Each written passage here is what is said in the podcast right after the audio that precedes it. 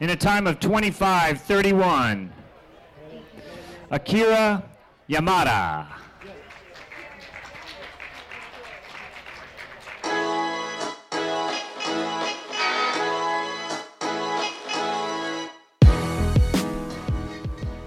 まあ、それがだから62マイルまでですよね。うんううんん。まあ、こっからですよね。まあやっぱりこのレースはここからですよ本当にここれからうんうん。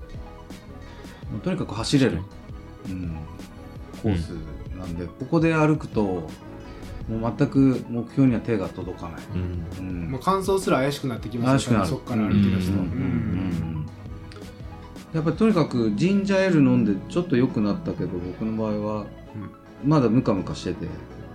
まあ藤岡さんペーシングが始まったんですけど、まあ、最初の10分どうですか？っていろいろ話してて。今回、まあ、前もって言ってたのはもうとにかく引っ張ってくださいと。でプッシュし続けたいから、まあ、僕に元気というか余力があればとにかくあの引っ張ってくださいっていうのをお願いしてて、まあ、実際その10分くらいあの藤岡さん様子見て食べれますかとかいやちょっと胃腸がまだうんまあただあのこれは取れますと。まあジェルは取れないけどあの6点ミックスでしたっけ？うん。6点ミックス？6点ミックス。6点ミックスか、はい。グーの。グーの,、はい。あのリキッドのやつは取れますと。でカロリーは割とそこで補いますと。あとコーラもいけますと。なのでわかりましたと。で足を見ててあ足は全然動けますねと。はい僕余力まだ全然ありますって。言った時からギアが入り始めてあれ？っていうこのペースですか？ううんん。ってい思いながら走りましたね。うんすごい速いペース。で後で聞いたら、藤岡さん的には本当にサブ21のペースで、まず引っ張り始めたっていう。うん。で、実際ラッキーチャッキーまでは、ももうそのペースでずっと進んで、かなり順順位も、80から50番くらいまで上がってたんですかね。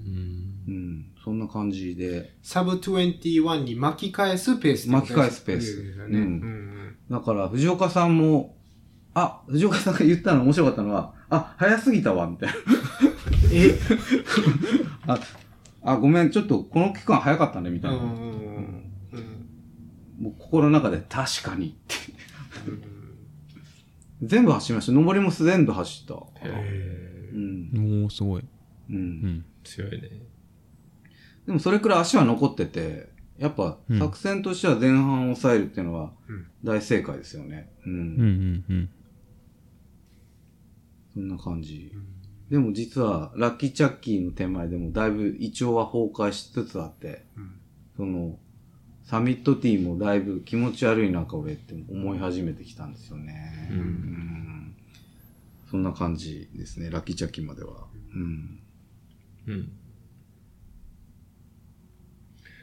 いや、ぼ、僕のはあれですね、フォレストヒルズに自分が着いた時はもう24時間ダメだなってやっぱ1時間遅かったんで、うん思って入ってきたら、いけますよ、いけますよって、あの、国さんも、シニアさんもおっしゃってくださったんで、ちょっとモードを切り替えて、じゃあ頑張ろうって思ってたけど、やっぱ足の後裏がもう完全にあいかれてたんで、ふふやけてというか。ふやけてうんるやつで、でもなんかそれを靴下変えるところでもうなかったなと思ったから、踏み込めないんですよね、もうんう。あの、だからこの豆は結構大きかったですね。今も全部足の裏になってますけど。だから、やっぱ足を濡らさない方がいいっすね。うん僕はそう、そう思っただけかもしれない。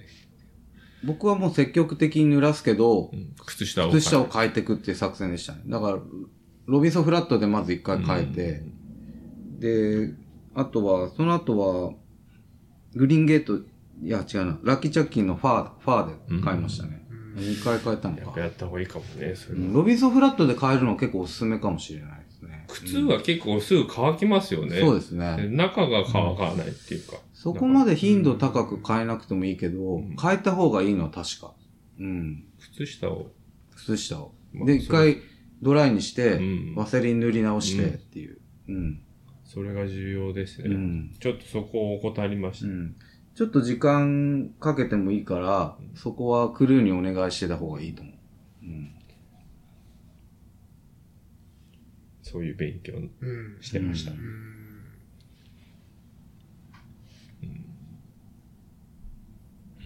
まあでもそこからはね、深夜さんにぐっと引っ張ってもらって、一応ノンストップで、まあ、上りはきついけど、まあ平地は走るようにね、進んでったんですよね。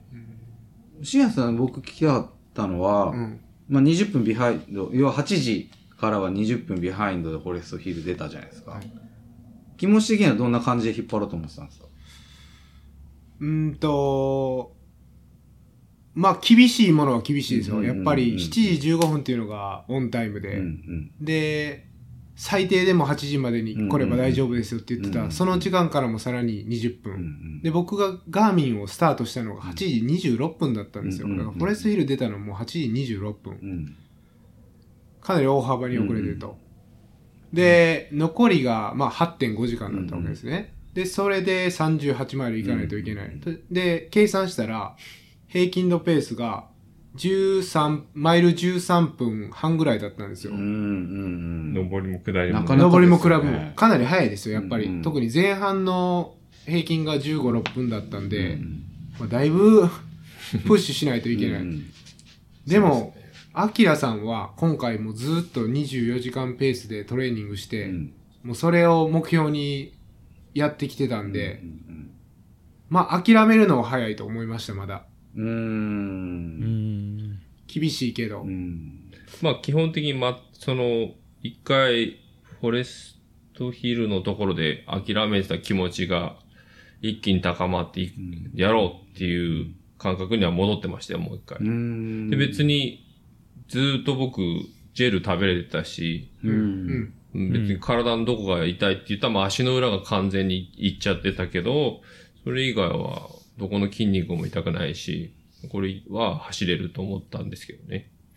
まあ覇気もあったし、カロリーをちゃんと取れてるんだなっていうのも分かったし、うん、まあ、とりあえず、とりあえず、行けるところまで、うん。あ、の、24時間を目指していきましょうと。うんで、事前にも、もう、8時までに来たら絶対最後まで連れて行くんで、うんうん。むあのーもう最後まで頑張りましょうっていうことも事前にも言ってたし、それを26分遅れただけで、そこではまだ諦めきれなかったですうん。うんうね。ん。確かに。うんそうですよね。ただ、そのやっぱり上りもあるから、うん平均13分半で走らないといけないって言ったら、下りはもっと早く行かないといけないじゃないですかう。んで、まあ、それ、マイル11分とか、10分台で最初、下りとか平地走ってたんですけど、まあ、ちょっと、差も空いちゃうし、そうすると。で、まあ、その、へその辺ですよね。うんどういう風に引っ張るか、どのぐらいのペースで引っ張るか。うん。そのペーサーもね、いろいろ悩みますよね。ううんん。通常、もう多分、その24時間トレインっていう人たちが、の取り、こう、取りこぼしの人たちがどんどん、残党の人たちがどんどんどんどん増えてくる。廃山兵が。もうなんかもうみんな、結構走れそううなんコンビネーションのこの二人が、もうスローダウンしちゃってるんですよね。諦めちゃって。うん。そう、その人たちを僕は、僕ら、なんか爆走して、とりあえず抜いて、抜いてったんですよね。まだ諦めないっていううんか、多分彼らはもう、そこでストップしちゃってましたね。うん。ただ、その、すごい抜いてましたよ、確かに。うんどんどん抜いてう、んすごい走れてたけど、やっぱ僕が走りたいペースよりは遅遅かった。かった。ちょっと遅かったそう。うんやっぱり出ないんですよね、スピードがそこまで。足裏。足裏でしたね、僕は。一番どこが痛いかっていうともう力が入んなかったですね、足の裏踏み込め。蹴れないんですよね、要は。あと爪もダメになっちゃってたんで、うんどっかにゴンとかぶつけるともう激痛でしたね。うんああ、そう、爪か。だから結局、中でこう動いちゃってて、うんできた豆と爪がもういいかれてたのは、まあ最終的にね、いかれてるのはなんかどうにでもなるんだけど、うんそこが結構もうちょっとそこケアしてればよかったかなと思った。まあ、まあだから、焦りはありましたよ、すごい。もうずっと焦ってましたよ。うん、うんうん、と思ってたけど。ただもう、そのめちゃくちゃ走れてるのは事実だったし、うん実感はありましたよね。うん走れてる。ぬ抜かし、抜かしていくんで、どんどん。んただ、それもこれもその、フォレストヒルに、やっぱり時間通りに来てれば、あのペースで行けたってこと？なんですよ。なんか、自分でそれ今回すべて最後まで、あ、やっぱそれだなと思って。うんで、最終的なこの2個山があるじゃないですか、一番最後に。大きいというか。ここ飛ばせないんですよね、結局も。そうですね。うんだからここ飛ばせなくても余裕で行けるっていうのは多分そこまでに走ってないといけないっていうか、そうなんですよね。それはなんかもう実感しました。いや、だから僕もその最後に上り2つあるの分かってたから、うんだから焦ってたんですよ。んだからその13分のペースで行ってもダメだし、じちょっと早めに下りは走らないとってこいうのでの Pointed Rocks、要は94.3マイル、ここはポイントですよね、うん最大のポイントかもしれない。結構登るじゃないですか、うんずーっと。そうそうそうそうそうそう。そうなんですよね。で、 Pointed Rocks に向かうこの一番下の Quarry Road で、うんで、うん。スコット・ジレックさんがいいて、僕がトイレに行ったらトイレに彼の仮面があって、あ、こんなところにスコットさんの仮面なんでだろうと思って出たら、本本人人ががいたっていう。ガンバってエイドステーションにねそう。ガンバって言われましたもんね。頑張れ。ボランティアしてましたね。そうそうそう。僕も頑張って言われて、そうそうそうおーと思っ。て、あそこの、この山を登っていくんですけど、うん結局僕らその山を登ったところで、そこに人がわーっていいるんですよ、早朝なのに。それでなんか、あと7マイル、エイドステーションまで1マイルですよって言った時に、パッと僕時計見たら、あ、もう45分しかないと思って、これは無理だっていうのをそこで実感しましたね。実質力尽きた。力尽きたで、まあ思い、思い尽きたっていう感じ。気持ちが。うん。うんそれは深夜さん感じたんですか？ん？何を？いや、アキラさんが、こあ、それはもちろん話して。う、、うん。現実を突きつけられた感じですね。そこまで僕はなんか、時間とそのじ距離とは、ま、まだいけんじゃないかと思ってたけど、やっぱり、現実的に普通に考えても無理だなっていうのをそこで感じましたね。うん。いや、あのーずっと厳しかったし、もう本当に後半になれば後半になるほどどんどん、まあ、厳しい、もう半分無理っていう状況だったのは確かなんですよ。でもやっぱりその、行けるところまでプッシュするっていうことだけを考えて、で、ほの、ほのめかすことは言ってたんですよ、秋谷さんうに。ん。あのー残り3時間であと15マイルですと。うん。厳しい。厳しいですよ。で、残り、最後2つ山があるのに、アベレージペース12分になってるんですよ、もうその時点で。で、アキラさんも、3時間で15マイルか、みたいなことを言ったんですね。まあ、だから、相当厳しかったですよ。相当厳しいですね。まあ僕、その、序盤だったらうね、ん。考えれるけど、もう、最後90マイル近くて、3時間で15マイルって現実的じゃないなと思ったところで最後のポインテッドロックだったから、もうここで、あ、もう、そうだなっていうので少し、まあ、少しスローダウンしましたね。なんか、気持ち的になんか、緊張感がわっと取れちゃったら、全身が痛いのがなんかもう、うん。なんかもう足だけじゃなかったんだなっていうのを感じましたね、もう。気が抜けちゃって一瞬。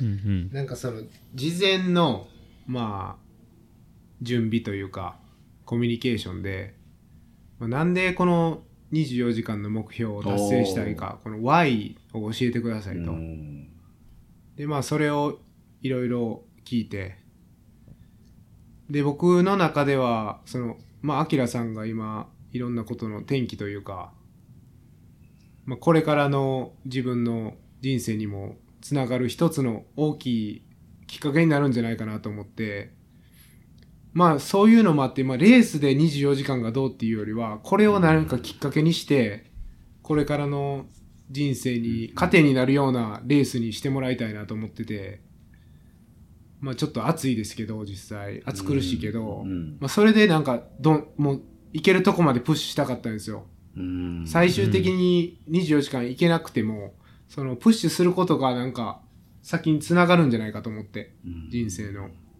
でもやっぱその93マイルで、残り、残り7マイル、残り45分で、あこれやっぱりダメですね、みたいなことになって、まあ、そこでやっぱり諦めたというか、まあ、24時間はそこでオフィシャルに2人で、うん、ちょっと無理ですねって話にして、でもやっぱり厳しい厳しいと思って思っててそこで初めて声にしたから、うん。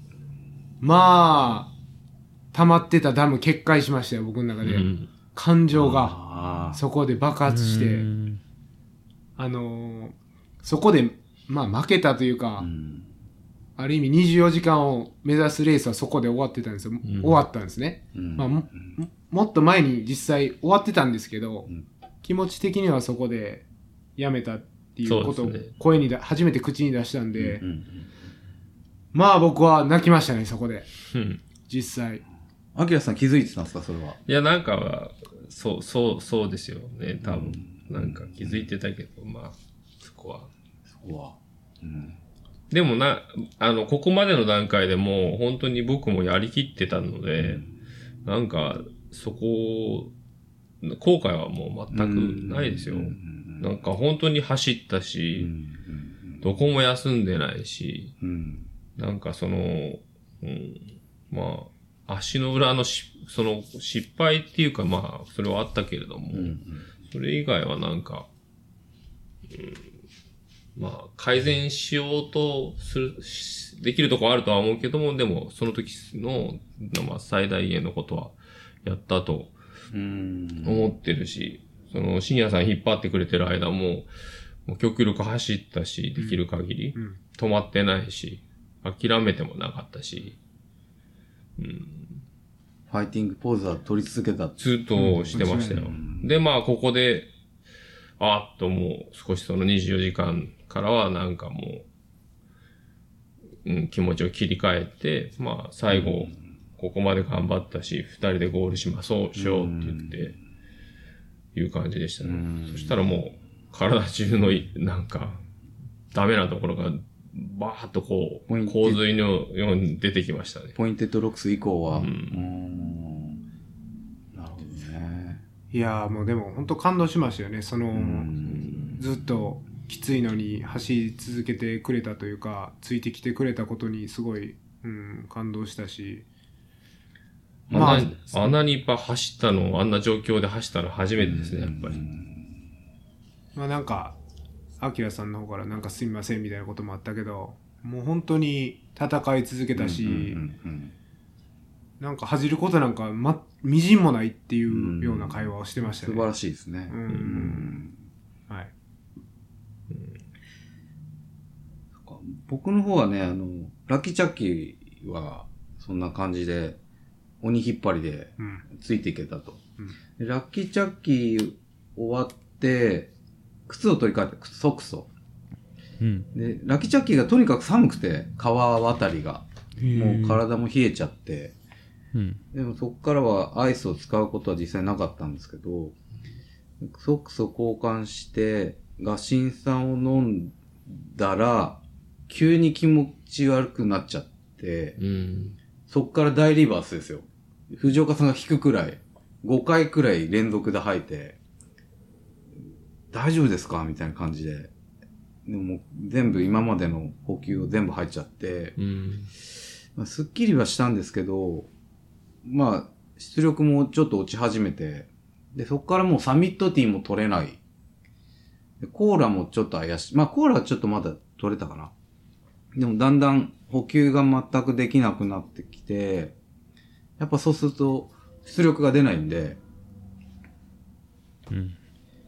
あのー、エイドで食べられるものも限られてきて、うん。ちょっとだいぶスピードがダウンしてきましたね。だから、それ以降は、サブ21っていうよりも、とにかく前進するっていうレベルになってきたっていう感じですね。うんで結局、90マイルくらい、まあ、そうですね。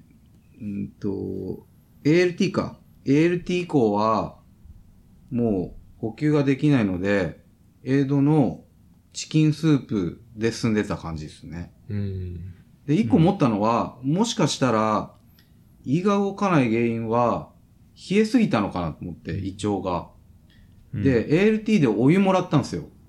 うんあの、ホットウォーターくれって。で飲んだら、ちょっと胃が動いて、チーズケサディアも少し食べられたんですよね。で、やっぱこれかと思って、で、やっぱ極力それ以降は、あったかいのを取るようにして、そうするとまあまあちょっと元気になるんですよね。だから、エイド行ってはお湯と、チキンスープにご飯を少し入れて食べるっていうのです。進んで、その間は全く補給しない感じで走ってたっていう感じですね。でも、最後まで、上り以外は全部走ってましたね。うん。うんなので、うん、そこまで大きく落ちることはなかったけど、多分藤岡さんの想定よりは1時間遅れたのかな。うん。うん。っていう、多分藤岡さんの中ではうん21時間台ではいけるんじゃないかなっていう思ってたと思うんですけど、うんその補給トラブルでちょっと1時間遅れたっていう感じですね。ただ、うんかなり走っておりました。うん。うん、そんな感じですね。ぼ僕ら、ラッキーチャッキーでさえも時間がなかったから、うん。靴も買えずう、ん。うん。そのまま 走り始めましたね。う。うんん。だから、もう、え、エイドはもう水と、水だけですね、基本的に変えてたのって。そうですね。食べ物も食べる、食べてないし基本的にもう、だからもうジェルだけ僕食べてました。だからジェルが取れてたからずっと。ああ、それ重要ですよね。うんジェルとベスパですよ。なんかもう、胃腸トラブルで、エイドで何もいらないって言うとみんな悲しそうな顔するんですよね。マジか、みたいな。でジンジャーチューあるよ、みたいな。で、心の中で、こんな気持ち悪いのに、こんなん食えるか？みたいな 思いながら、 ginger chew とか食えねえってとか思いながら、スコットは、なんか、とにかく、 electrolyte 取れみたいな。うんいやー、うーんってこう言いながら、うん。そう、ガンバって言われて。基本的に僕はあの、 Spring、Spring のエナジージェルをずーっと取ってたんですけど、なんか、ちゃんと体に入ってってましたね。はいはい。補給もやっぱり重要ですよね。うんちゃんと食べれるっていうのは。もうしばらく今はいいですけど、その走ってる、そうですね。走ってる時お腹いっは、ぱいはい。この後半の区間ってやっぱ出力が必要なんで、食べれなくなるとやっぱり結構きつい。うん。スピード落ちる。だから、それだけキープアップしてうん。食べてました。まあでも藤岡さんのペーサーはやっぱ見てて面白くて、やっぱトップランナーなんだなって思うのはもうかなり順位にこだわるんですよね。いやほら、ライト見えたよ。抜くよ。みたいな感じで。ちゃんと上げてくから、みたいな。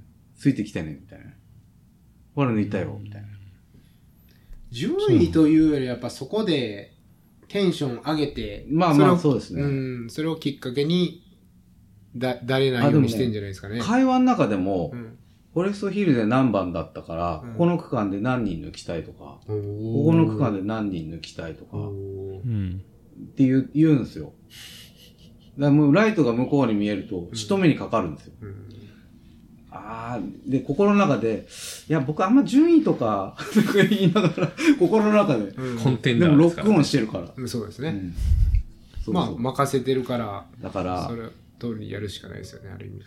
うん、やっぱり、今回僕、ウエスタンに出るにあたって、藤岡さんコーチング受けて、藤岡さん練習僕のメニューずっと見てて、で、足の状態とかも確認した上で、このくらいの出力だったらついてくるトレーニングしてるんだから、まあ大丈夫でしょう。っていう感じで、うんまあ全部把握されてる感じだったので、もう僕は頭を空っぽにして、ただついていくだけですよね。本当に。ううん。藤岡兄さんの、うんもうペースに任せる。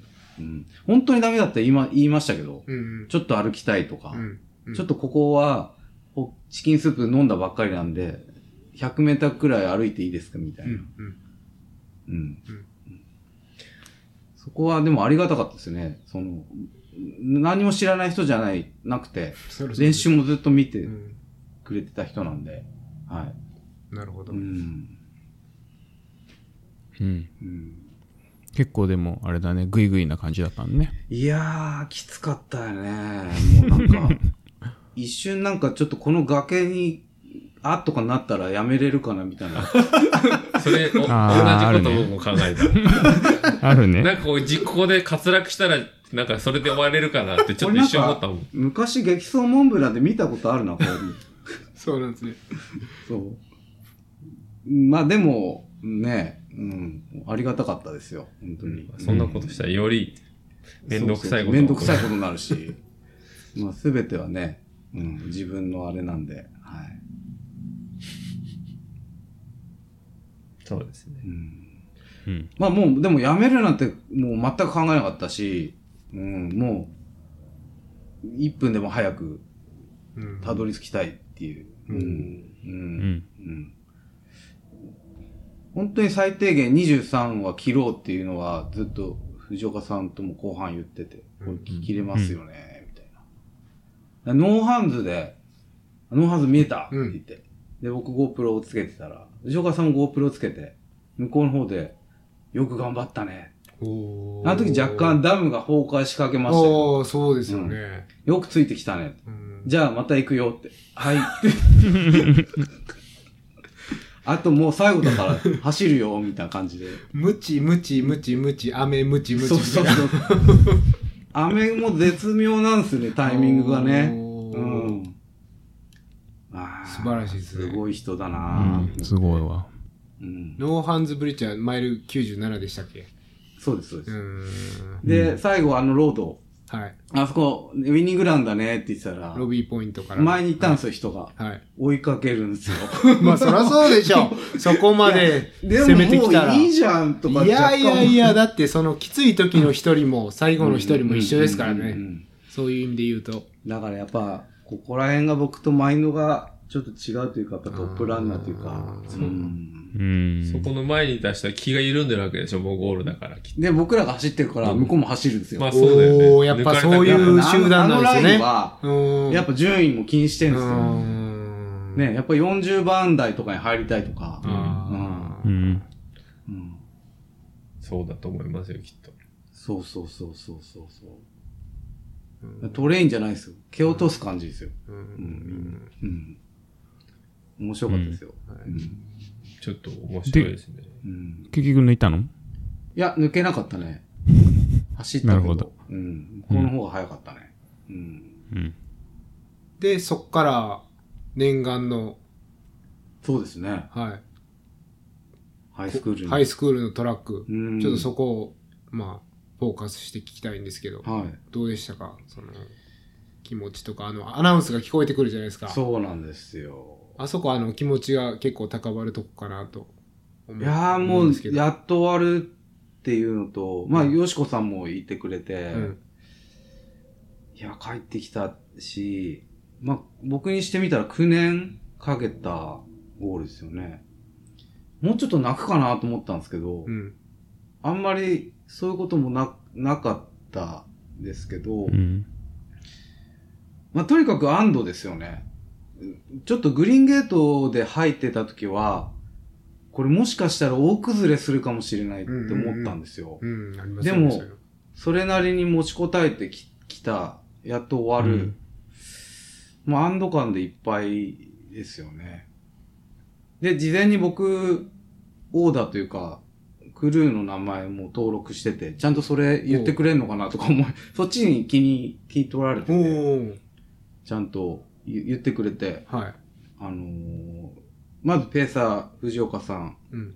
で、クルー、奥さん、よしこさん、はい。ジロおうで、あと、くにさん夫妻。うん。で、奥さん、たまちゃん。はい。あと、ステラ。全員言われて、あ、僕のウェスタンステイツが終わった。こう。うん。よかった。素晴らしい。うん。うんジローは知らないでしょ、それ。知らない 早朝、早朝。一言知らない。うん。早朝でも、日本日本はプライムタイムじゃないの？ちゃんとビデオ撮ったから後で聞けるよ。そううそうんそ。う。いや、でも多分その時走っ、あ、違うな。ああ、あ走ってたんだいや、そういや、走ってなくて、ただ、あの、ずっとアプリで追ってたかな。うん。うん。そうそうそう。で、藤岡さうんんと T シャツ着てね。終わって、うん。まあよく頑張ったねって言われた時に、まあ若干ダムがうん溢れそうでしたけど、溢れてないの？溢れなかった。まあね。やっぱ安堵感の方が大きかったなうぁんまあ、うん、最低限はやれたかなと。うん。うん結果タイムは？22時間40かな。ね、願わくばもう1時間くらい早いと、ベストだったんでしょうけど、うんまあまあまあ、やれることはやった。うん。うん。そんな感じですかね。そうですね。大満足ですよね。うんうん。うん、一生の思い出ですよね、やっぱりね。うん。う。うんん。よかったです。うん。うんアキラさんは、そこの93マイルからですよね。そう、そこからは、あの、まあ、スローダウンして、まあ、あこの山、最後ね、2個登る、まあ、90もう1個ですかね、最後ね。うんあの、はい。ノーハンズブリッジを降りて、記念撮影しましたもんね。そうですね。おう。あの、もほうう、少しもうスローダウンしてて、うんうんそしたら、ちょっと、もう、日が明けてくるぐらいで、うん。綺麗なアメリカンリバーが見えて、あ、ここ、リオンの時来たね、みたいな話をして、同じ道をこう戻ってって、あの、最後のロビーポイント。に向かって登っていく道。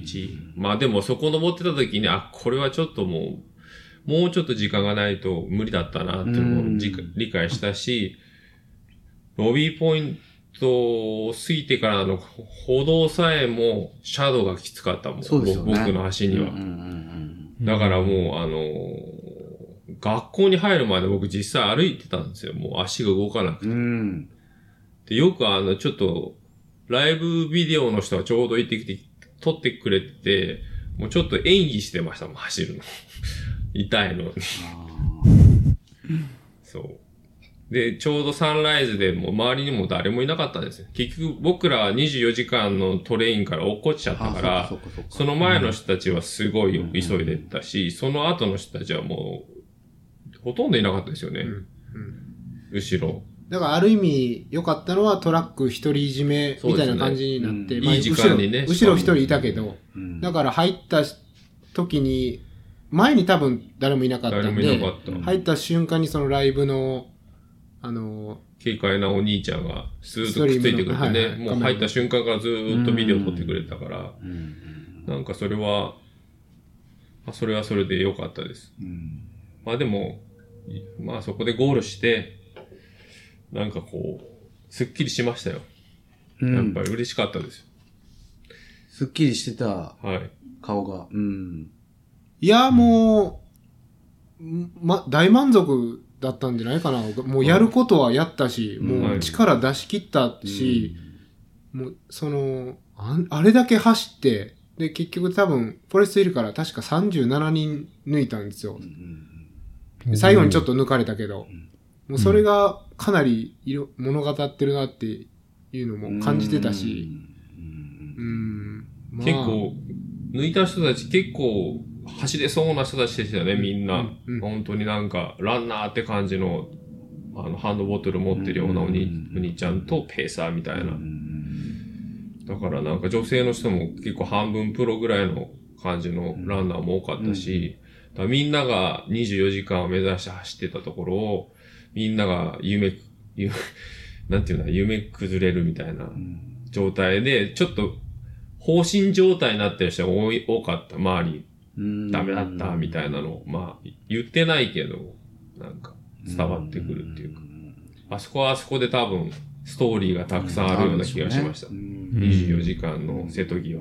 うんだからやっぱりそういう人たちは、結構早めに、あ、これ24時間無理だと。あで、もう歩き出してたんですよね。うん、歩き出してあ。た。うんでで僕はアキラさんを最後の最後までプッシュし続けたんで、その間、めちゃくちゃ抜いたんですよね。うんそれが充実感につながってますよね。まず。ううんんいや、なんか、確かウエスタンって24時間から25時間とか26時間ぐらいまでのランナーってすごい少ないんですよ。うんうん。だからもう、そう。プッシュ、プッシュ、プッシュして24時間で入るか、もうとことん、もう、最後は、崩れてくる6時間あるから、うんそっからそっからは一切同じで焦らずしょみたいなうん、そうそうそう。ん歩いて入っても一緒。逆に29時間入った方が、あのゴールデン T シャツもゴールらえるし。デンアワー。うん。ああ、そういうことか。ですよね、二郎さ。うんん。そんな。そうですよ。んうん。なんか統計というか、その、えっ、と、フィニッシュタイムでチャートがあって、えっ、と、それこそ14時間とか15時間は1人とか2人とかで、うんで、右肩上がりになってって、うんで、24時間で1回目のピークが来て、その後、ズと下がるの。うん。で、また右肩上がりで、えっ、と、 golden hour の29時間がまたピーク。うん。二山あんだよね。うん。そう。だからもうすごいわかりやすくて。すごいそのピークでもう周り、その時が一番人が周りにいなかった気がするレース中の中で。ああ、そうかもねう。ん。あのー、フォレスト、あ、違うね、最後の Robie Point から街のとこ誰にも会わなかったんですよ、ね。全く座ってなかったですね。座ってもないし、人もいな、走ってもいないし、うんだからシーンとした道でしたよね、あそこ。だからその、そのエリアに僕らいた感じですね。そうですね。心地のいい天気な朝でしたね。うん、そうですね。涼しかったし。本当に93マイルで、なんか、そ満足しして、まあ、そこからは、まあ、たの楽しく行きましょうっていう感じだったんで、うん逆にトラックに入ってももう、ね、き僕は気持ちよかったというか、もうやり残したことは、その日にはなかったかなと思いましたね。そんな感じでしたね。うんまあでも、当たるものならもう一回挑戦しちゃういや、本当っていうところだと思うんですよね。なんぼでも出ますよ。当たれば。うんうんうん。うん。走ってればあと1回ぐらいみんなチャンスあるかもね。そうだね。うん。うん。うん今後ルールが変わるかもしれないけど、うん今のところはあの母数が減らない傾向だから。うんいや、でも本当出たいですね。そうだね。やっぱりう。ん。うん。終わってなる、ほど。みんなで休憩して、ブリーフィングが始まるまでの間に最後の人たちがゴールしてくるっていう時間が結構灼熱でしたね。暑かった。きついですよね。だからこんな暑いとこでみんな大丈夫かなって逆にゴールしてくる人たちが。なん、キャニオンより暑いでしょ。暑かった。そうそうそう。びっくりするぐらい。日陰にいても暑いっていう。うん。うんねすごなるほど。うん。いや、だから golden hour で元気に帰ってくる人たち、本当すごいなと思って。うんねあれは暑いですよ。うん。そうそうそう。なんか今回もだいぶ盛り上がってましたけど。うん。今年は golden hour の finisher が79人いたって言って、はあ。もう1分に1人以上入ってくるんですよね。狙いすぎじゃないですか、みんな。ね若干うん狙ってるのもあると思うけど、やっぱそこ、人間の底力というか、そういうのも感じますけどね。どうしても入るってそいう。う。ちなみに、あの、千春さんも golden hour だったからね。あ、そうそうそう、見た見たうん。結構やられてたみたいね。ね。うん。うんで。もすごいのは日本人みんな完走したんですよね。そうそうですね。うん意外に今回、だから日本の方が参加してたんですよね。うんもう僕らが知らないあそうだそうだくらいですか？その現地の日本人の方と日本から来られた日本人の方合わせて8、9人いたんじゃないかなと思います。8 9人はい。うん。そうそう、大滝さんも出てたよね。うんあ、出出てましたね。うん出てましたね。大滝さんもゴールデンアワーでしたね。そうです、そうです。はい。うんあと、えっと、ハワイのカナさん。はい。カナさん。ゴールデンアワークニさんがゴールデンアワーでした。もうね、やっぱ、クニさんペーサーして positive vibes が、すビンビンでしたよ、もうやっぱゴールデンアワー。会場の会場の。うん。クニさんがペあのクルーペーサーされてたハワイのカナさんということそうですね。そうそうそうそう。でもか、彼女が一番参ってる感じでしたね。あの、その、やられ感がよくが、頑張って走ら,、うん走られたなと思って。もう、ゴールデンアワー入ってきた時に一番苦しそうだった、彼女。一切あの、笑顔がなかったですもんなかったですね。ねもう本当にゴールまでたどり着くっていう。よあんな暑い中で。あれはあの暑さは厳しいわ。厳しいっすよ厳しいですね。うん。だってあれで、あそこまで、あの、ロビーポイントまで登ってきたってわけですもんね。うん。あの暑さでね。うんそうそうそうそう。暑いですよ、あれは。いや、だからもうその、量産ですよね。79人、1時間で入ってきて。うん。で、ま、今年は最後のフィニッシャーが、多分55分とか55 55分ぐらいでしたよね。うんだから本当にあの、ハラハラするような、残り何秒とかいう、残り1分とかいうことではなかったですけど、うんまあ人数は多くて、やっぱそれなりにドラマを感じましたね。うん。うん。で、まあ、30時間の幕が閉じて、でもやっぱまだいるんですよね。うん。コースに人がう。ん。ああ、確かに。うん。で、アナウンサーがこれで2022年のウエスタンは終わりですって言って、パチパチパチってななって、そのすぐ後に一人入ってきたんですようね。ん。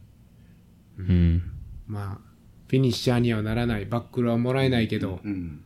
うん。まあ、ゴール地点までたどり着くっていう意思で。うん。で、結局その人も30時間2分なんですよ。うん。厳しい。厳しい。まあでも、厳しいですよね仕方がない、それがルールなんで。30時間のレースで2分間に合わないっていうね。ね。本当に、残酷ですよね。残酷だと。30時間走って2分足んない。うん。でも絶対もう頑張ったはずなんで、その人いや、も。もう絶対頑張ってるよ。だから2分ぐらいお前頑張れよとは絶対言えないですよね。言えないうんん。それでも、あの、でも最後の、あの、表彰式の時に彼の名前もうん。みんなにアナウンスされてたね。はいそうですね。だからなんか素敵だなと思って聞いてたけど。ううんんそう。そのあの、クニさんのライバルって言われてるジム・ハワードって、1984年に優勝した選手がいて、結構その人今回注目されてて、で、あのーブリーフィングのプロが並ぶところにその人もいたんですようんうん。うん呼ばれたんですよ。うん。で、初めて、えっと、完走したのが44年前で、うん。今年完走したら、この史上最長、その初めてのフィニッシュと、あの、一番新しいフィニッシュが44年になる最長のランナーだっていうことで結構注目されてて、うん。うん。で、その人も結局20、あ、30時間30分で帰ってきたらしいですね。うん。それはもう会場が結構勝たされてたんで、あの、なるほど。僕らも多分違うところにいたんですけど、うんそっかそっかう。ん、そういう人もいたみたいで、うんうん。なるほど。なんか史上8番目に熱いレースだったけど、完走率80%で、史上5番目に高いって言ってましたすね。ごいですよね。9割、えあの、完走者って言ってましたもん。うんーすごい。みんな数年貯めてたその、パワーを爆発させた感じなんじゃないですかね。外国の方たちは特に。まあそうですね。うん。まあだからどんどんどんどん、もう半分人生に一生に一回みたいなレースになってきてるじゃないですか。入れなくて。そうそうそう。まあ8年とかかかるから。そうそうそうそう。だからまあ他のレースみたいに生半可な気持ちでドロップはしないですよね、みんな。うん。うん。あ来年挑戦すればいいかっていうレースじゃなう、いから。ないですねうん。じゃ。ない。うんん。で、やっぱり外国からすごいお金と手間かけてうん。来てる人はやっぱりね、維持でも完走したいっていう気持ちも強いだろうし、うん。まあ、日本からうん。来られた方含めて、うん。うん。そういうのが完走率につながってるのかなとは思いましたけど。うん、そう思いますね、やっぱりね。う。うんんあのレースで80%ってめちゃくちゃ高いですよね。あの過酷か。9割、9割。うん。まあ僕も9割で聞いたときはすごいなと。そうう。ん7割くらいかなと思ってたんですよね。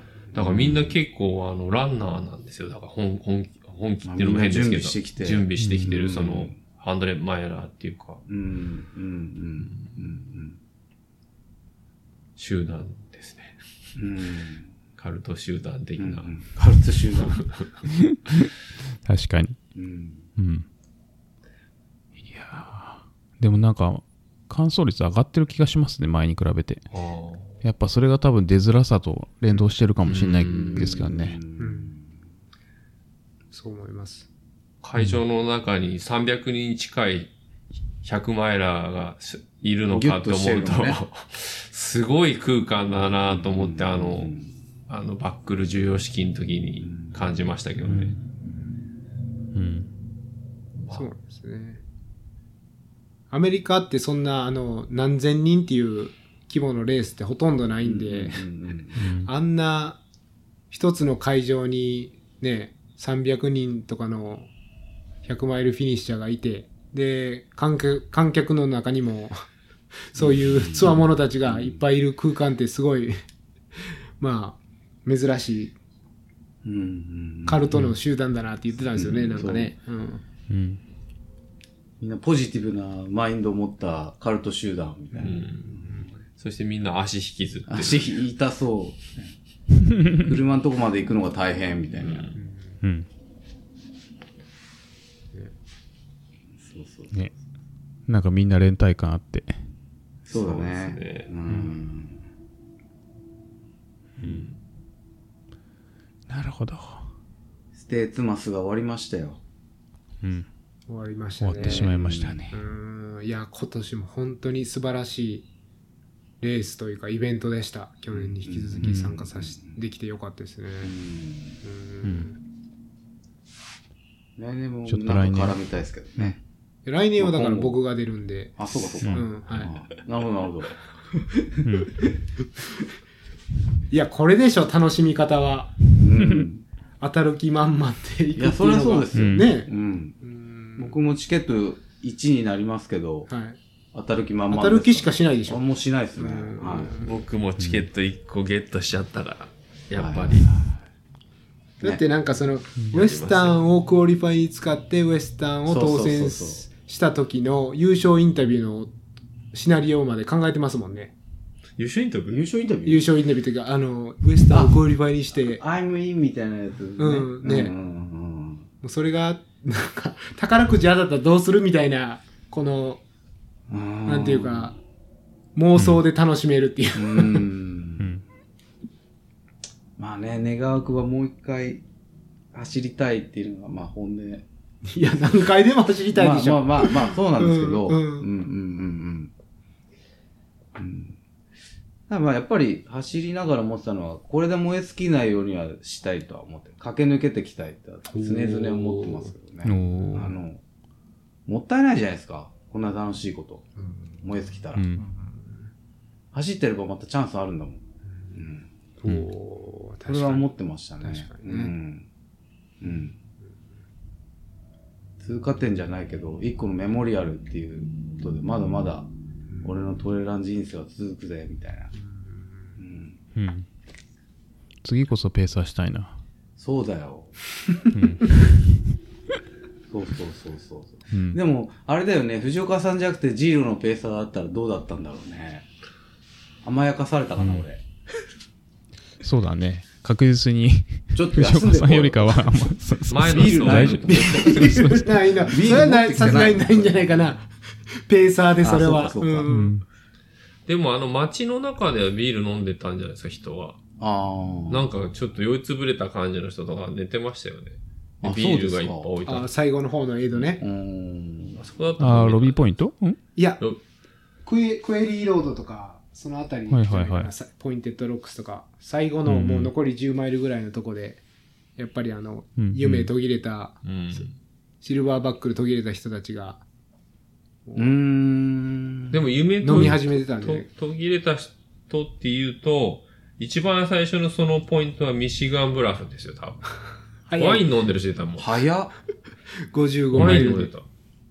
まあちょっと街感ありますもんね、ミシガン村なんかこう、リラックスしてワイン飲んじゃって、ここの人たちもう走んないのかなと思った人がいたかでも走ったんでしょうね、多分ね。きっとねゆっくり休憩して。うん。そうか。うんうん。そう、映像の人たちが飲んでるから、あるにはあるんだよね。うん。うんうんうんうんうん。まあ、全員が全員この時間にこだわってるっていうのは全体のこのレースを楽しんで終わるっていう感覚もきっとあるだろうし。うん。うん、確かに確かに。うん。それは一つ楽しみ方だ。うん。だってマッサージのとことかあったじゃないですか。はい。ちょっと受けてみたいと思いましたもんね。なんか結構ベッドが6個ぐらい置いてなかったですか山の中になんか、綺麗な、ね、日陰の中にベッドが置いてあって、どっか痛いとこないのって聞く感じで。へえ。でも、時間に余裕があれば、あ、ここ今痛いからやってとか言えるわけじゃないですか。うん。うん。そう。なんか僕走った時、ゴーディがやってましたよ。あ、それも、いました。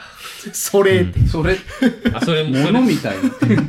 れいや、だからフォレストヒルに僕はちょっと心焦りながら走り込んでったら、ここが最後の、僕のカイロプラクティクスを受け入れるなら、ここが最後だよって、こう近づいてきたんですけど、ちょっと時間がないから、めんどくさかったんですね。またこ、また今度にって断りました。かなり上から目線で。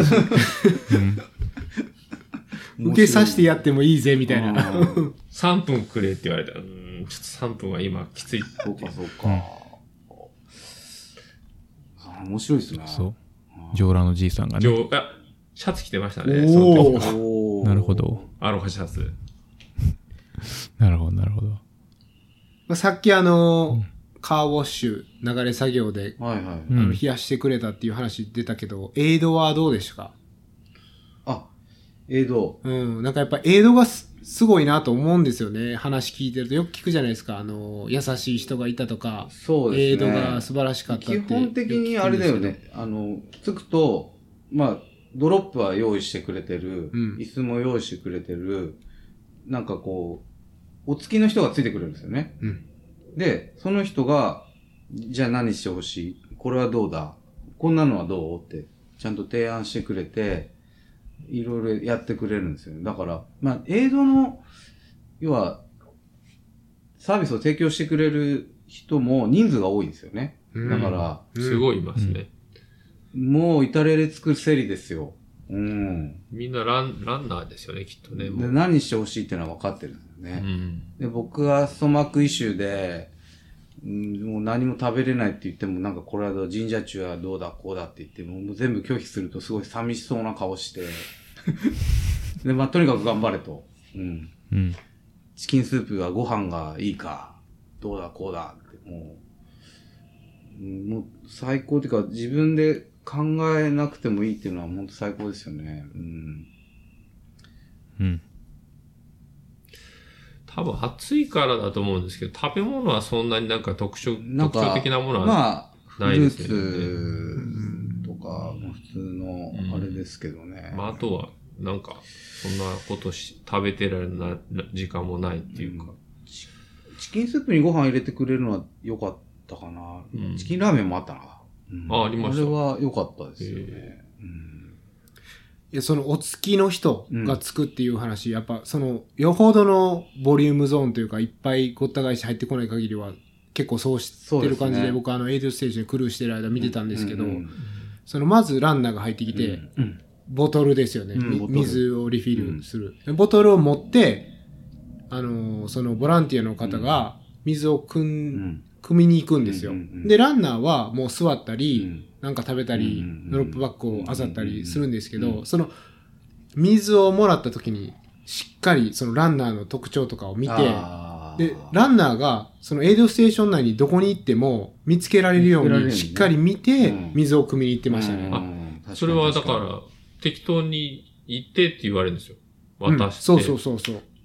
だから渡すと、なんかあっちの方でこう食べてたりすると、あいつの間にかこうピュってこう刺されてるんですたよね、。あの、僕やっぱり、小心者っていうか、あれだから、近くにそう、彼、彼の水を入れてくれる。だから、うんうんいや、お前ちょっとあっちで食べてて。うん、そうそうそうそう。自分のことをまずやってってうん言われて、うんうんで、いつの間にか刺してくれるっていう、うん後ろこうね。うんで、次アイスだよって、ちゃんとアイス大丈夫かとか、うん。次は、あの、キャニオンなんだから、ちゃんと準備していかないとダメだよっていう。まあ、ありがたかったですよね。うん。トラッシュはどうだまあ、トラッシュも言ってくれる。あ、トラッシュも全うん部手出してくれてね。ここに全部ぶちまけていいから、あん後で俺がやってくれるからって、ややるからって言って、いいですよね。手も洗ってくれた。あ、手もね。手もうんあ手顔も拭いてくれた。うん顔洗いなさいって言われる。うん。なんか、アメリカのレースって結構、まあ、そ、そういう似た感じのやつはあるんですよね。でも、例えば、水を渡したら次のランナーを助けに、ヘルプしに行くっていうパターンとかもあるんですけど、うんまあ、数、数箇所のエイドステーションではもう座ってる間もずっと横に立ってて、うん。で、ひたすら、まあ、あの、何が欲しいかっていうオファーしたり、うんまあ、何が、何くださいって言われるまで待ってるようなボランティアがいましたね。うん。うんそういう意味では、なんだろう、今までのアメリカのレースの中ではダントツで、やっぱり、手際もそうだけど、うん、いい感じのエイドでしたよね。うん。ホスピタリティ高い、高い高いし。う。うんん。うんあとは何十年も同じ人たちがこう引き継いでうん同じ映像をやってるから、なんかこう、ノウハウがしっかりしてんじゃないですか、もう。うんん。あるでしょうね。う。うんん。そうですね。うん。そんな感じかな。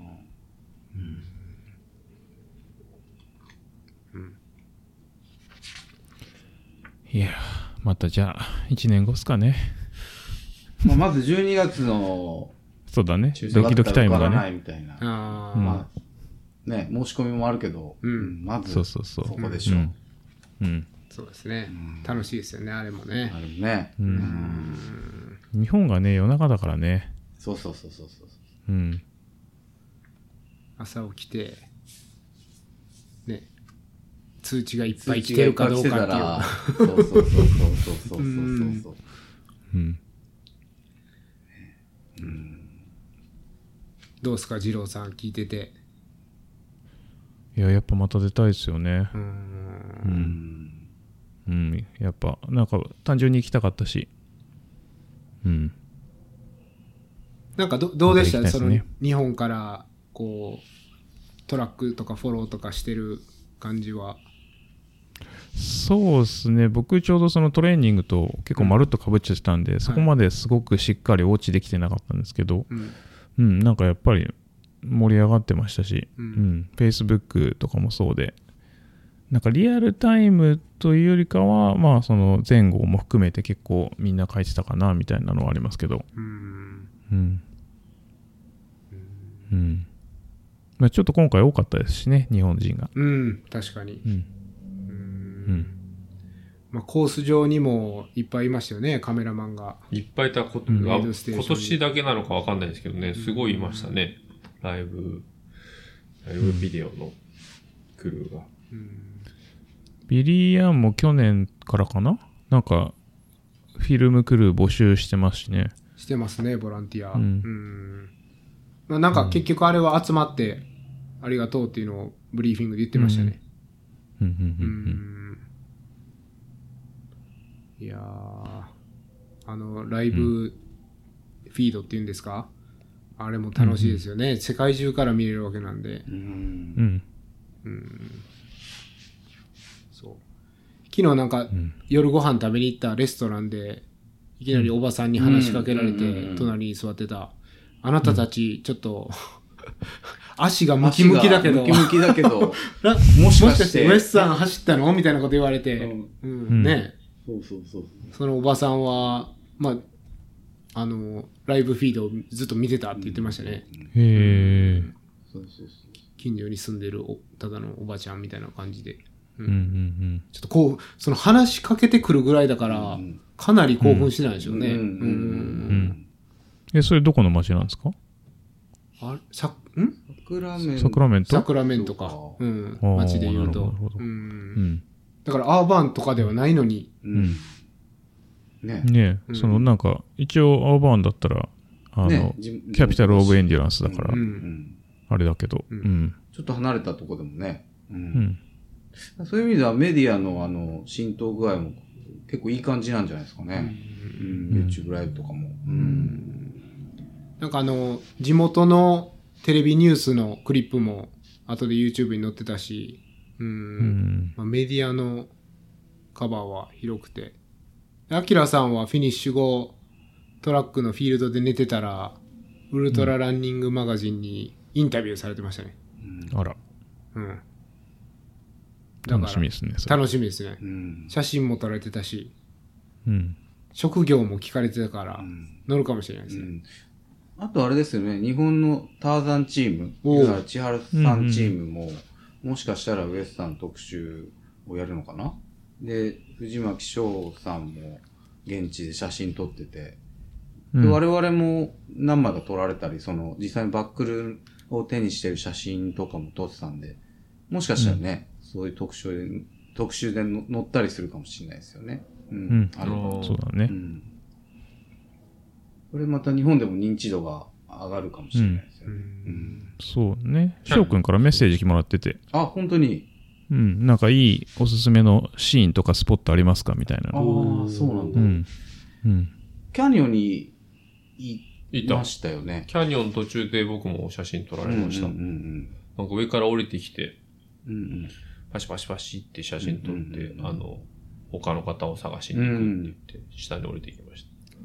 一般ランナーはコース上に一切入れないですけど、うん。メディアのパス持ってる方はね、うんコース入れるから。うん。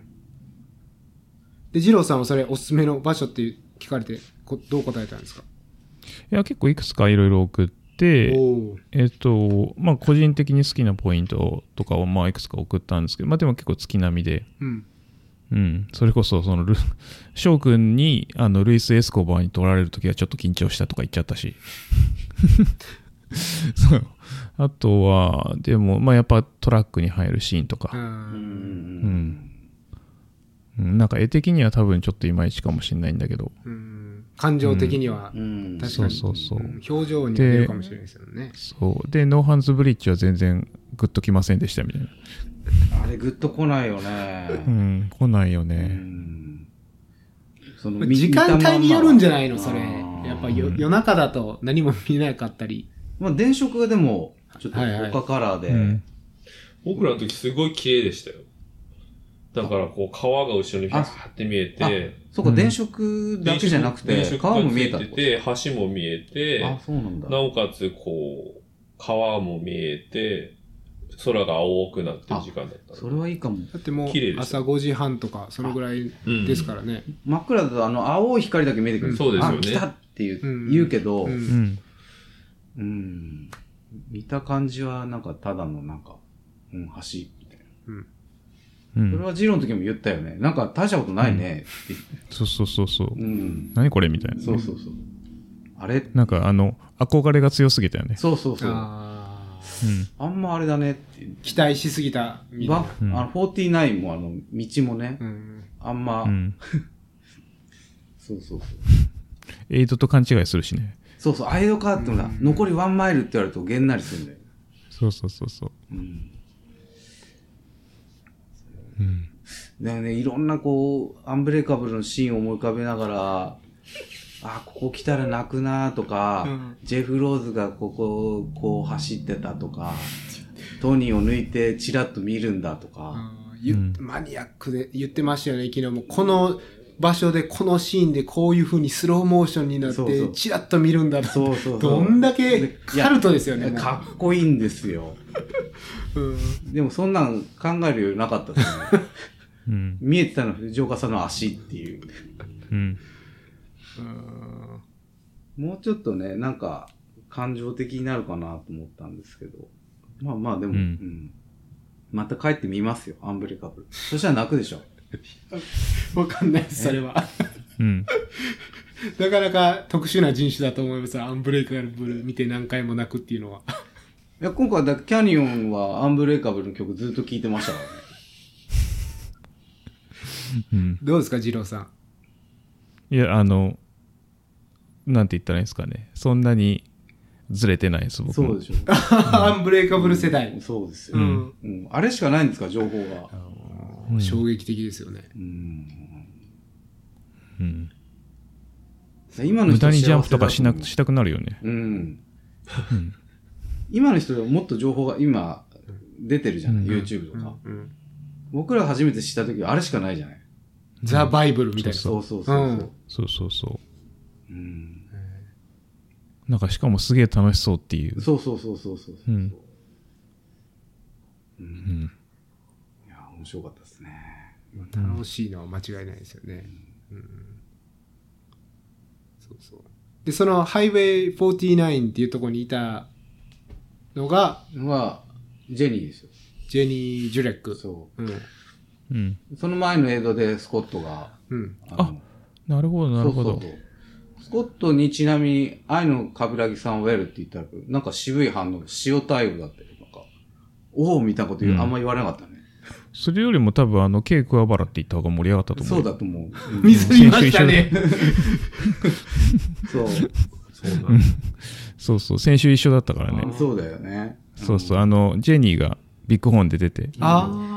そっか、うんジェニー、そのビッグホーンの話すればよかったんだ。そうそうそう。で、桑原さんとかも出てたし、前に仕事か何かで一緒になってて、なんか、リユニオンしたって言って、インスタに上げてたから、ジェニーが。そっか。カブちゃんより、うん。あれだね、違ったね。ガンバし、ガンバしましたけど、僕は。ガンバね。ガンバって言われたから、こう、ガンバってやりましたよ。まあ、そういうレジェンドがね、やっぱ手伝ってるのもいいですよね。ううん。あんな夜中に。うん夜中にね。で、もしそのハイウェイ49にいたのがジェニー・ジュレックだったとしたら、その、アキラさんがここでっていうきっかけになった、まあそうですねポイントロックまであと1マイルって言ってたのがジェニー・ジュレックだったっていう、後でね、うんうん。そうだね。うん。それきっかけでうん。僕らの旅は半分終わったっていう。ジェニーさん。暗いから顔が見えなかったんですあよ。、本当ですか？僕はっきり見えましたよ。あ、ジェニーだと思って。おそっか。あ、ヘッテンつけてたから、顔を見たらよかったのかな。それよりもなんかその、告げられたことでもう、あーっていうところが強かったから。その時にもまたアンブレイカブルの話になるんだけど、確かさ、ジェニー、あの、ジェフとトニーが競ってる時に、あ、ハイウェイのあそこにいたんだよ、ジェニーも。なんか、多分映像として出てるよ。ああ。それで、それのオマージュだったのかな。でなんかね、ドキッとしたんですよ、僕。おあジェニーなんでいいの？ここーに。うんアンブレイカブルの世界に入ったわけですね、その時に。そうそうそうそううんそうそう。面白かったですよ。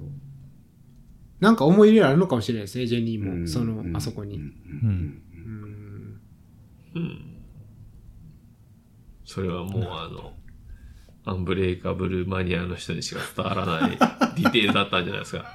そうですね。ああ、なるほ多分ど。僕だけかもしんない。その人たちに向けて、向けてのなんか、こメッセーう、ジメッ。セージだったんじゃないですか。もう一つ言うなら、いつオンですよね。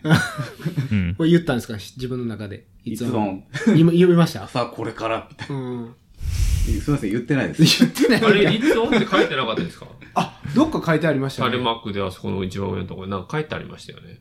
あ、本当ですか？うんいつオンって？多分それじゃなかったかな。あら、あら、見逃しましたね。見逃しましたねで。あの上のところまっすぐ行かないで左に行くんですよね。そう、左。なんかそこに垂れ幕みたいなのがあったいつオンありました？いつオンだったかな？なんか書いてあったんだよ。あら、アンブレイカブルだ。うん。うん。まあね、ジュレックもいたということで。いたうん。うん。そうですようね。ん。うん。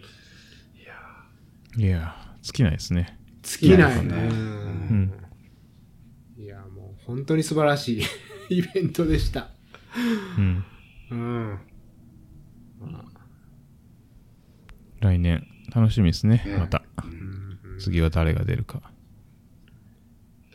さったら、皆さん出てほしいですね。う。うんん、ぜひ。うん。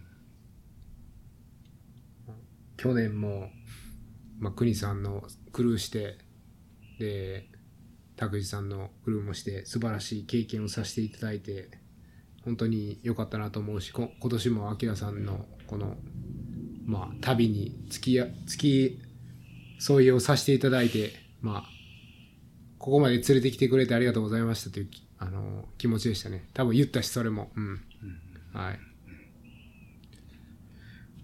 もう今回 GoPro で割と動画撮ったんで、拓司先生ほどのクオリティはないですけど、なんとかうまく編集して、メモリアルとして、メモリーとしてね、うんあの、出したい、出したいというか、うん、作りたいなと思ってますけど、はい、動画を。うんな、なかなかハードル高いですよね。あのがね動画を超えていくのは。。そうなんですよ。うん。だから僕は僕で、藤岡さんとのメモリーとか、はいなんかそういうのに主眼を当てて作っていきたいなと思いますけど。うんはい宝ですね。うん。最初うざいと思ったんですけど、走りながら撮るの。うんまあ、結果的にやっぱり残すのってうんいいっすよね。ううんん。そうそうそまあ余裕があればね。うん。うん。そんな感じですね。そんな感じですよ。うん。うん。素晴らしかったです。ですかね。う。うんん。いやーシルバーバックですからね、ダミリムさん。うん。ねえう。ん。なんぼでもビール飲みますよ、見ながら。うんうん。もうずーっと手に持ってましたもんね、レース終わってから。あアキラさん、その話してくださいよ。ずっと、みんながどっかに置いたりしてんのに。とんでもないはずーっと手に窃、盗に合うかもしれないです。知れないじゃないですか。ずーっと持ってましたね。うん。高橋さんとかそこら辺にポンって投げてる高橋さんそれ置いてましたね、なんかね。うん。箱が焼けますよ、みたいな。うん。ナミネさん、本当に手に握りしめたまま、車のドアとか開け閉めしてましたもんね。うんうんずーっと持ってましたね。うん。初めて買ってもらった先生はだって、おもちゃみたあ、いな。ごめんなさい。ままさにそんな感じですよ。うんだって初めてだもん。念願のおもちゃ。うん。うんそうそう。すいません、二郎さん。うん。いえいえ。竹内先生は、あの、普通にあれどこやったっけなみたいな。まあ、そういう人ですからね、あの人は。そうそうそう。あれどっか入れたんだけどな、みたいな。いや、でも、拓司さんの中でもこのウエスタン愛がどんどん大きくなってるんじゃないかなっていうのをソーシャルメディアとか見てて感じますけどね。うん。ちゃんとフォローしてくれてましたからね、うん今回日本人の動向を。うん。そうそうそう。うん。いや、本人もまた出たいって普通に言ってますからね。うん。え、ランナーじゃないのに？うん。うん。言ってますね。はうんい、ウエスタン。まあ、そうです。二郎さんもそう言ってましたもんね。うん。もう一回、な、何か一つ出たいならっていう質問したときに、うん。うん。間違いなくウエスタンって言ってたから。うん。いやー、期待が大きくなりますね。うん。またこの、この会話の中に一人だけ走ったことがない人がいるいるからね。確かに。国さんにもそんなこと言われてませんでした。どうなんですかね、本当に。悲し、悲しすぎますよね。時間ありますよ。はい時間あります。はいうん。はい。まあ5年ぐらいかかるかもしれないですけど。いやー、別にいいですもん。モチベーションをずーっと、あ、これが走れるまではやめないですからね。うんうんうん。それはね、確かにありますよね。しかも今のルール上、ね、チケットなくならないから、 qualify すればいつか入れるっていう。うんそうそうそうそう。それはやっぱ希望が持てますよね。うんうんうんうん。なので、次は、12月の抽選、お楽しみにっていう。はい。うんはい。ね。はい。まあだから、あとは、その、 qualify の期間が11月までなんで、やっぱりクオリファうんイしないといけないですね。これやっぱり今年もリリオオデデルラゴがキーポイントになってくるんじゃないですか？今までの実績から言うと、2年連続。二人出てますからです。ええうん。今年は日本の方もまた出るリオデルラゴ噂を聞いてますよ。ううんん。よー。ね、深夜さんももちろん。いや、これね、だから、リオ出たら、ウエスタンに当選するっていう、もうこのカルトの 根拠のない迷信。はいはいでも今2年連続実績ありますから。実績的にはね。うんうんしかも倍になってる。それ一人、うん二人、おお来年4人4人。さあ、あれ。出ます。うん。そうそうそう。あと来年は50周年記念ですからね。ねウエスタンステイトは。うん。そうなんですよ。50、そしたらね、国音体が、うん。あれ？なんか目が光 目が光ってた。俺、俺もう他の人に譲るからみたいな発信してて、急に、あ、50 50周年か、みたいな。ね。ちょっと。風向きが変わってましたよね。うん気になりますよね。やっぱりそういう、マイルストーンの大会は。そうですね。うんはスワグとかもなんかちょっと、うんね、もしかしたい。らなんかあるかもしれないしね。特色があるものが。うん。うん。まあ、行きましょ行きましょう。いや、行きますよ。はい。行きましょう。どういう形であろうが。うん。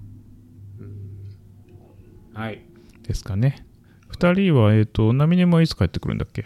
えっと、今日、あ、明日だ。明日のフライトですね。うん。うん、うん、うん。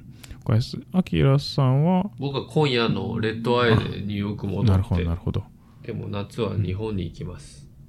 あ、そうなんですね。アキラさんは、日本で絡みやすくなるというか、うん。うん。そうそうそうそう。いいじゃないですか。日了本に。例えば、二郎と先生とアキラさんと僕で、ん4人フィニッシャーで飲みに行くとかね、楽しいですよ。うん。そしたらパワハラを僕は受けるんですよね。ああ、全員シルバーバックルだ。うわそそれ以外。カルトの中のこの上下関係が。パワハラ。君は、バックルはそれはなんだね？みたいなあれなんか色違わなくね？みたいな。やだやだ。ヒエラルキーが、ヒエラルキーが。いやでも4人で、だから行って、みんなあのベルト装着そうあれして。つけてうん。写真撮ったら、映えますね。うん。うん。田口さんがなくしてなければ。うん。うん。確かに確かに。はうん。いや、楽しみですね。はい。うん。そうですね。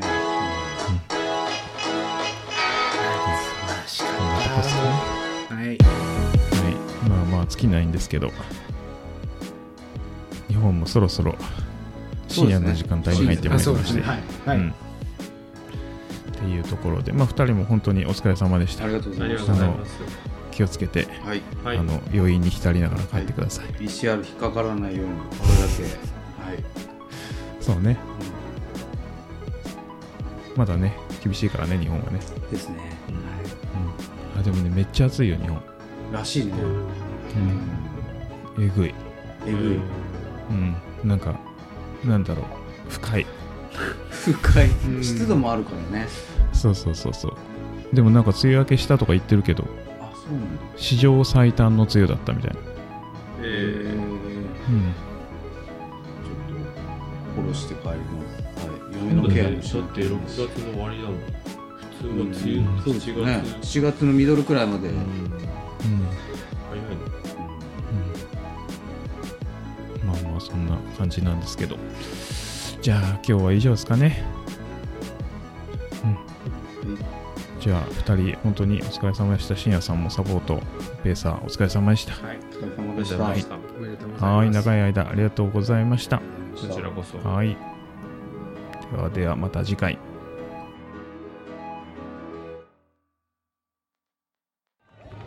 And that, ladies and gentlemen, concludes the 49th running of the Western States 100. Thank you all for coming.